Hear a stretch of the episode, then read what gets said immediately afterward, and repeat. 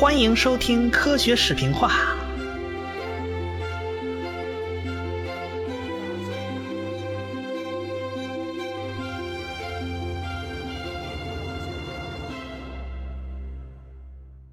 一九零零年呐，是个世纪之交的门槛儿，从十九世纪迈进了二十世纪了。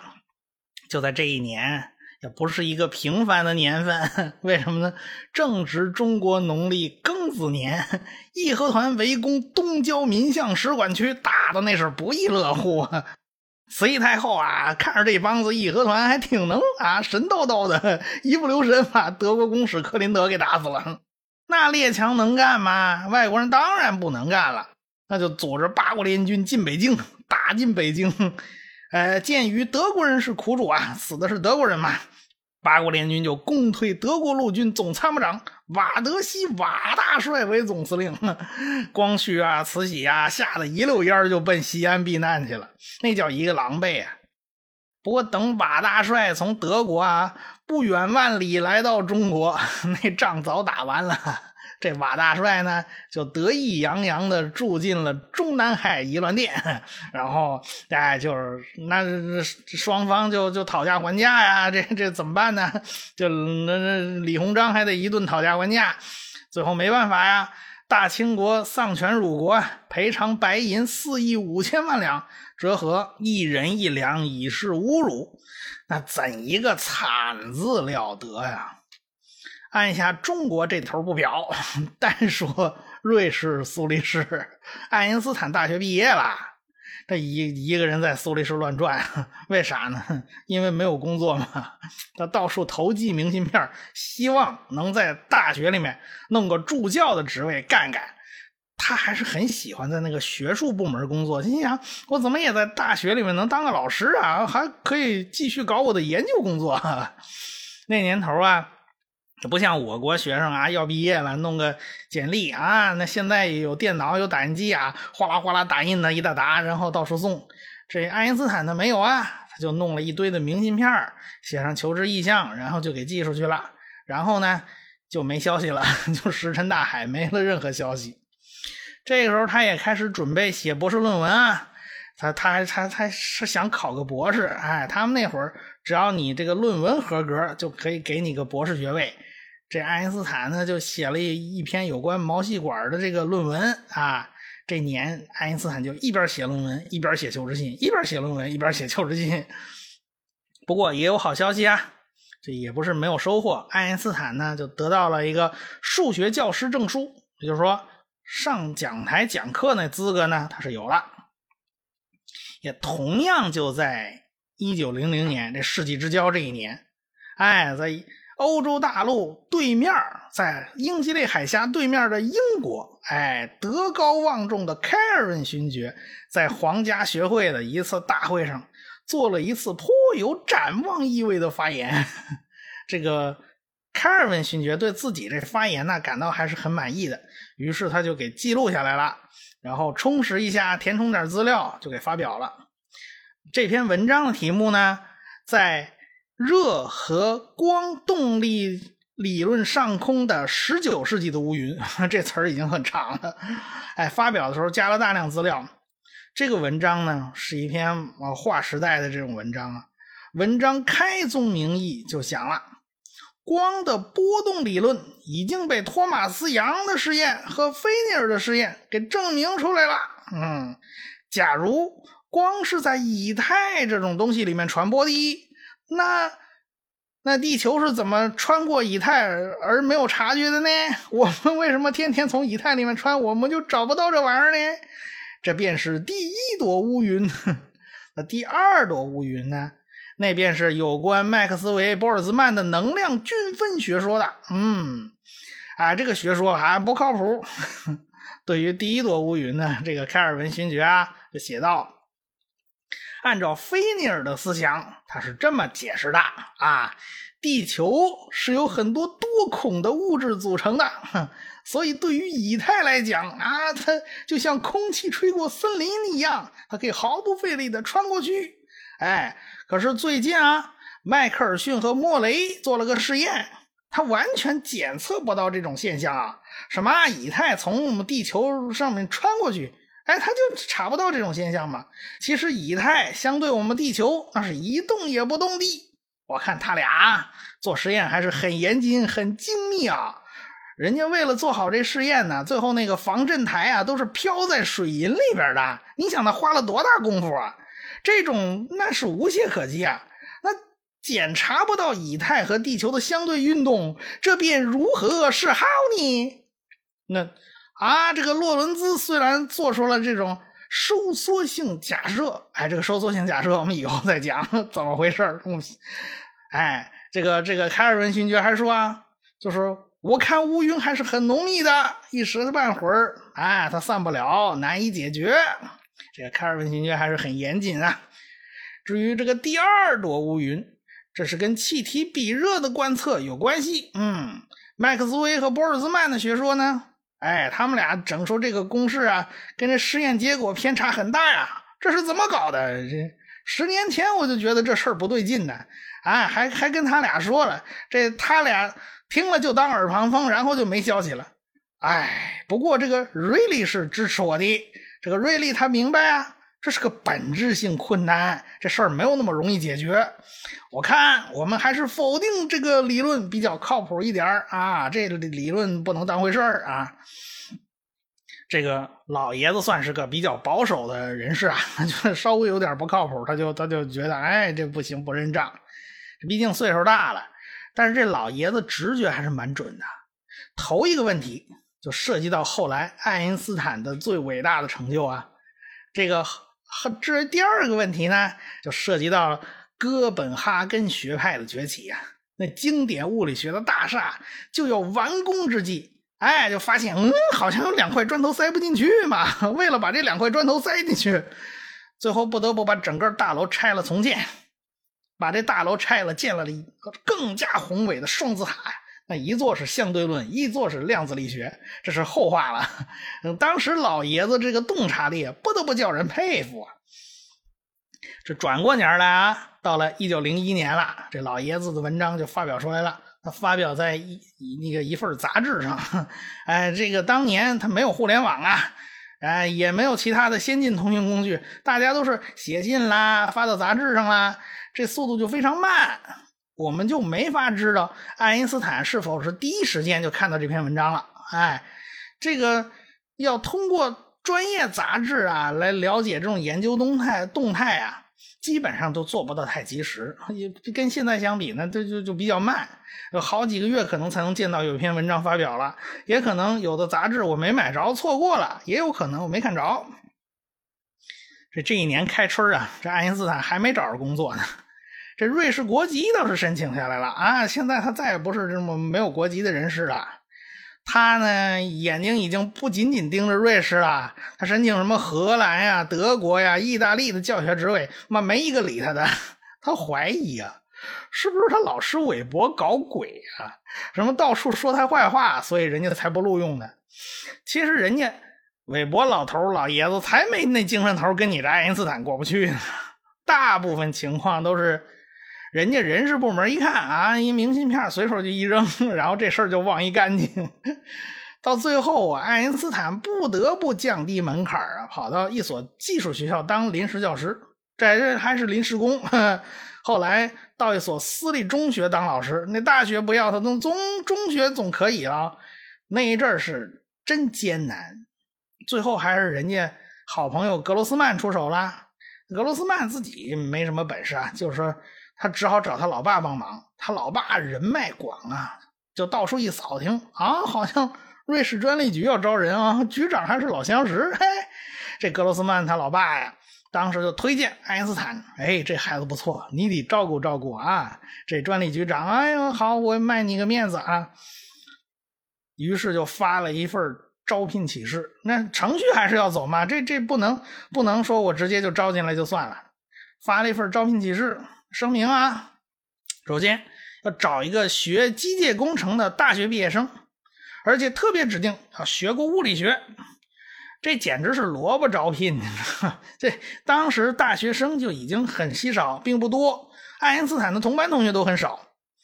那么那具体到一个系里面啊，机械工程啊，你学过这这这门专业的，这就更少。然后还再加一个附加条件，学过物理学，那简直就成萝卜招聘了。因为你但凡符合这几个条件的，人家都已经有工作了，就只只剩下爱因斯坦在外边逛荡呢，那可不就是他吗？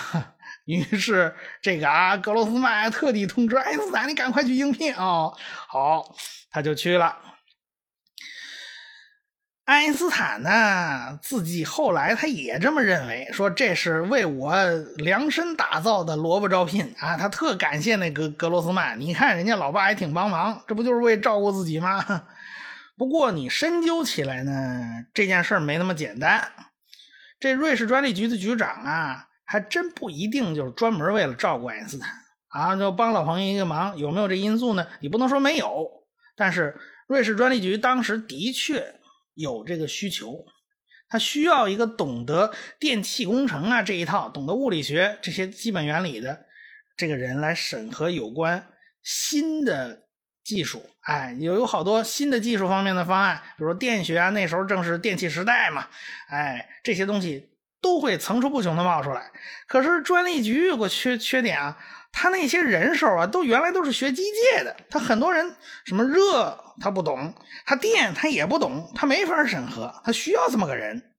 他并不是说完全就是为了萝卜招聘把这爱因斯坦给塞进来，他不是。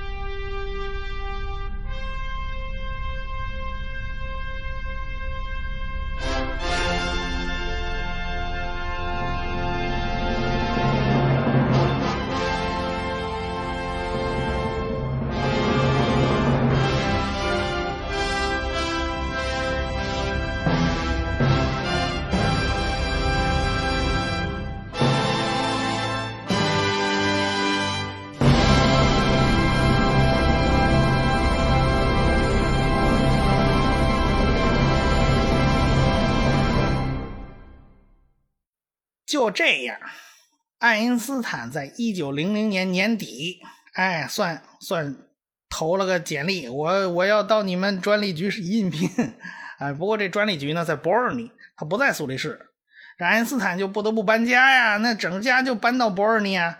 这米涅瓦本来要跟着他，呃，米涅瓦其实也毫无怨言，这是给给爱因斯坦当老婆，真是没有办法，那夫唱妇随嘛。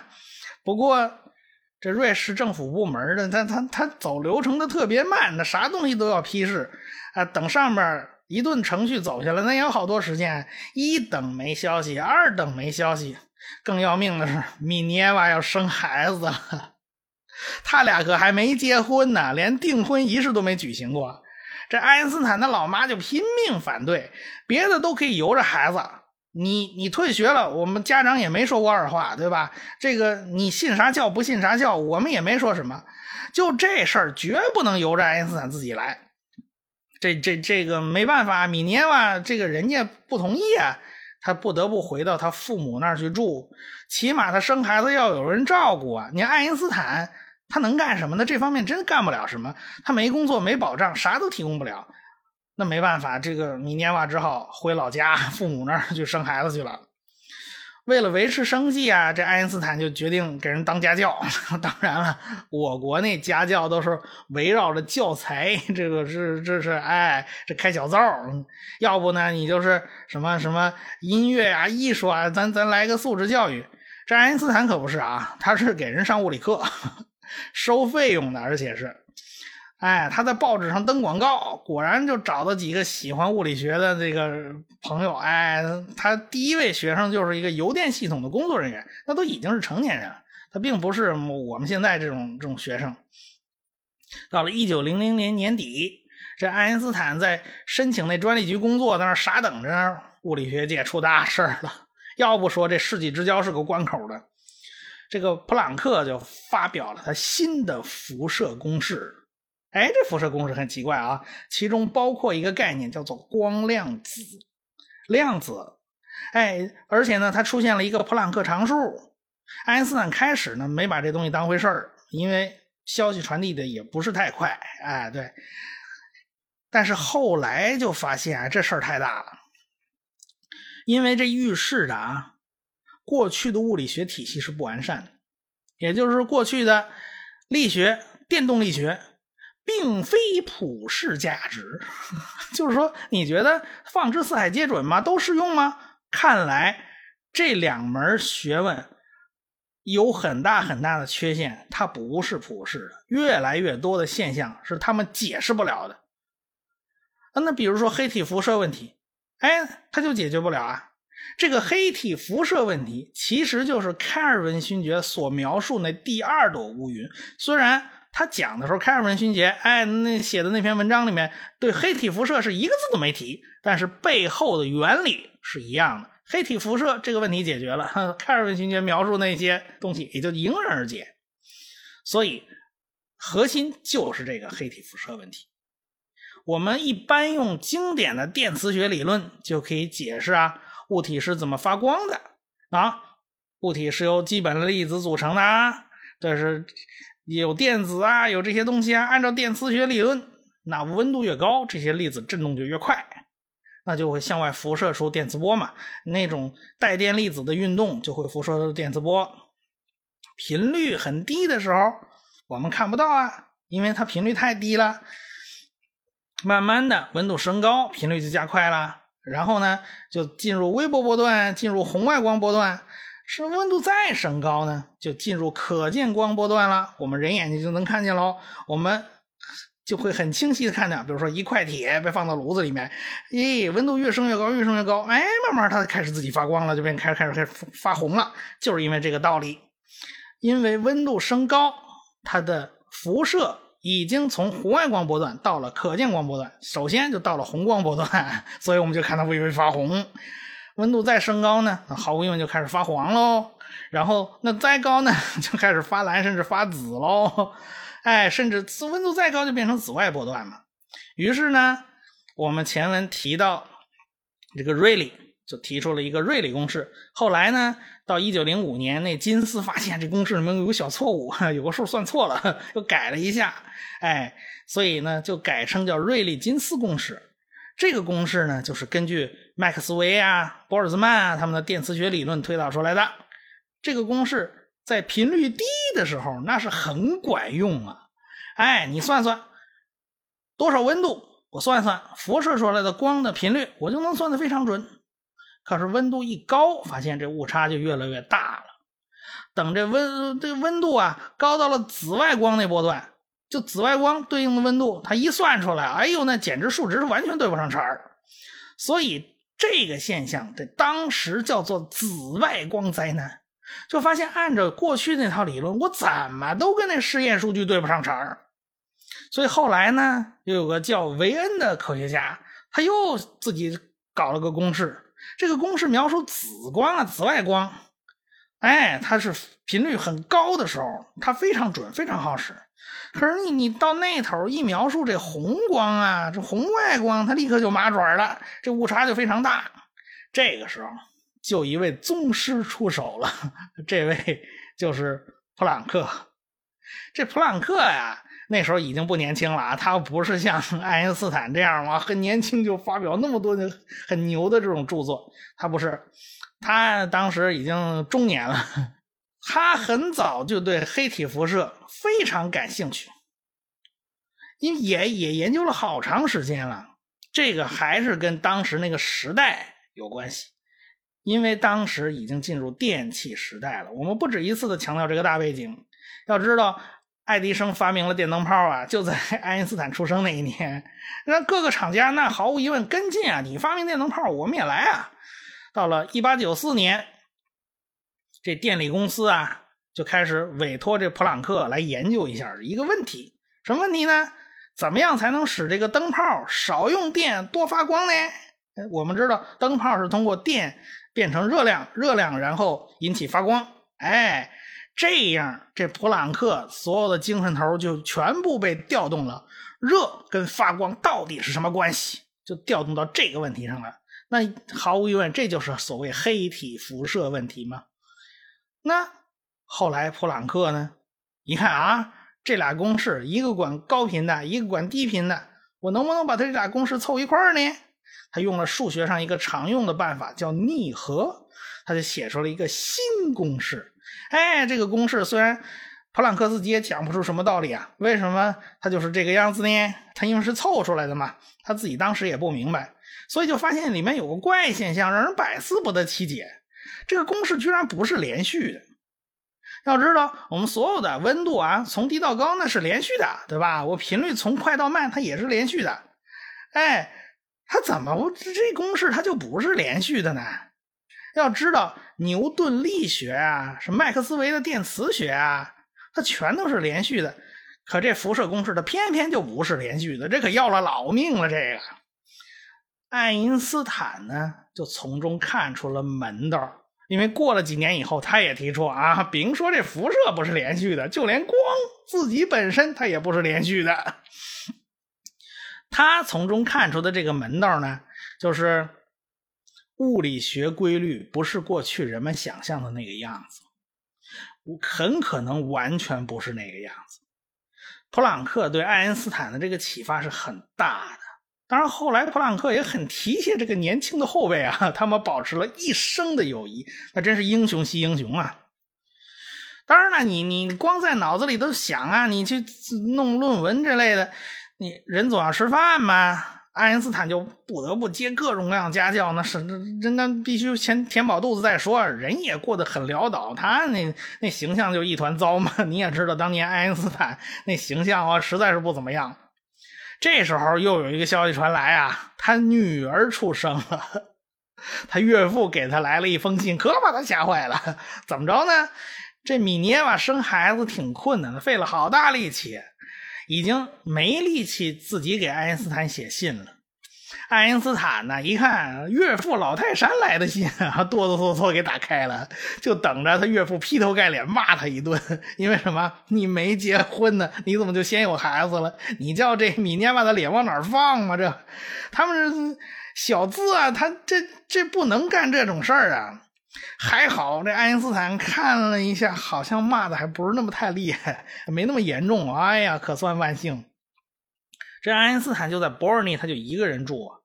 哎，他很快就有一群朋友啊，他不是前面 这广州在报纸上撒英雄帖吗？这不是，他这群朋友里面有学医的，有学数学的，反正就是对物理学都特感兴趣。哎，一帮子组成了一个小团体，就有点类似今天我们搞个什么读书会了之类的。他们当时搞这小团体啊，这这这挺小，但是名字挺大，叫奥林匹亚科学院。你这这名字起的好大！那一帮朋友在一起高谈阔论呢，彼此交换对物理学的心得。当然了，也不仅仅是物理学，上至天文，下至地理，他们都有兴趣。那爱因斯坦少不了就啊翻出哲学类的，那个跟他们探讨什么马赫的哲学理论，还有有关相对性的这种思想。这马赫就有这种相对性思想，他认为一个绝对的时空是并不存在的。嗯，他们那既然是类似读书会嘛，他们就制定了个读书计划，开了张大书单子，先读哪一本，再读哪一本，然后读了书以后，大家呢，哎，来讲心得体会啊。读书读累了呢。这有人就怂恿爱因斯坦，你你来一段，来一段。爱因斯坦就抄起小提琴，就给他们拉一段解闷儿。哎，就这么过了一年有余啊。这爱因斯坦等来等去，这工作终于批下来了啊。这这这这工资呢，大概三千五百瑞士法郎。哎，职位呢，就是到专利局当审核专家。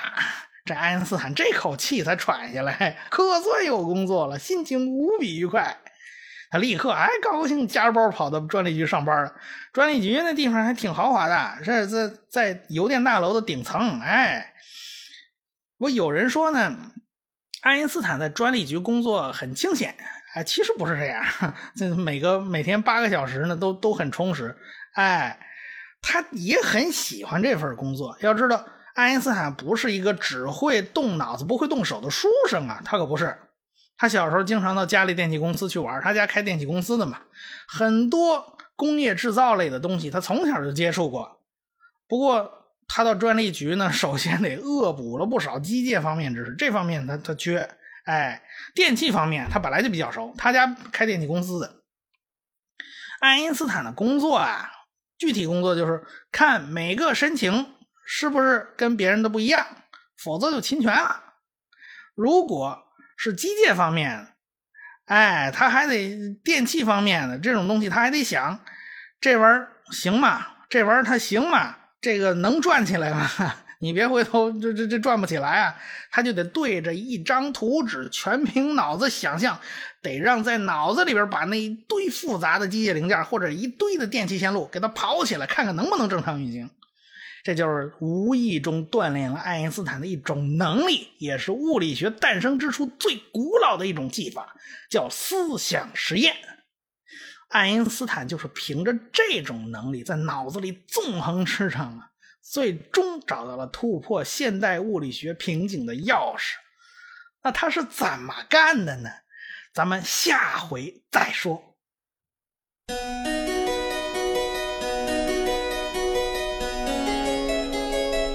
科学史评话的公众微信号已经开通了，只要你搜索“科学史评话”，然后再找那个一把扇子图标，点击以后添加就可以了。